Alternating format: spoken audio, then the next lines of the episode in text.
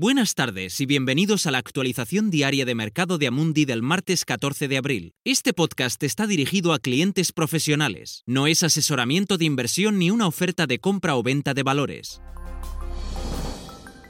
Los mercados europeos parecen reanudarse con una nota optimista después de las vacaciones de Semana Santa, siguiendo la pauta de la buena actuación en Asia.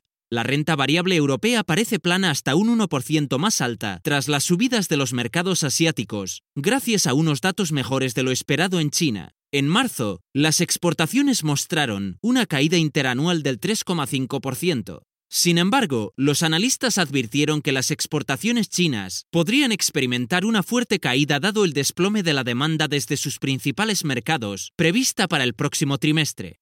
Pero se vislumbran indicios de esperanza de que en los principales países europeos afectados por la pandemia de COVID-19 lo peor podría haber quedado atrás, aunque se mantienen los bloqueos en Francia, España, Reino Unido e Italia. Francia ha anunciado la reapertura de algunos colegios el próximo mes, mientras que España ha permitido la vuelta al trabajo de algunas industrias no esenciales.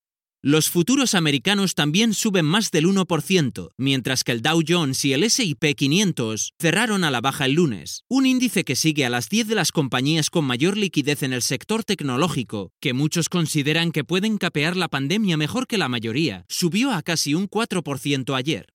Mientras tanto, los mercados de crédito se han animado con otro movimiento sin precedentes de la Reserva Federal de Estados Unidos, que anunció el jueves que está comprando directamente ETF de High Yield, el movimiento desencadenó uno de los mayores rallies jamás visto en el sector, con los diferenciales de los bonos de gobierno Investment Grade cayendo alrededor de 400 puntos básicos desde el 23 de marzo hasta un más normal 7 u 8%, con el efecto repercutiendo en todas las calificaciones de crédito. Sin embargo, el acuerdo de la OPEP Plus para reducir la producción mundial en casi un 10% el fin de semana ha tenido un efecto menor, sin apenas movimientos en los precios. Se considera que el acuerdo no es lo suficientemente amplio como para atenuar los efectos de una caída de la demanda de hasta un tercio desde que la pandemia se extendió a nivel global. Todas las noticias recientes de los bancos centrales, los gobiernos y las instituciones internacionales han provocado una subida del 25% en la renta variable americana desde sus niveles mínimos.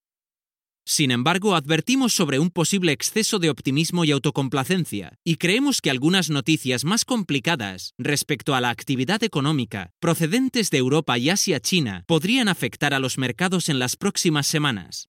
Gracias por escuchar la actualización diaria del mercado de Amundi. Volvemos mañana.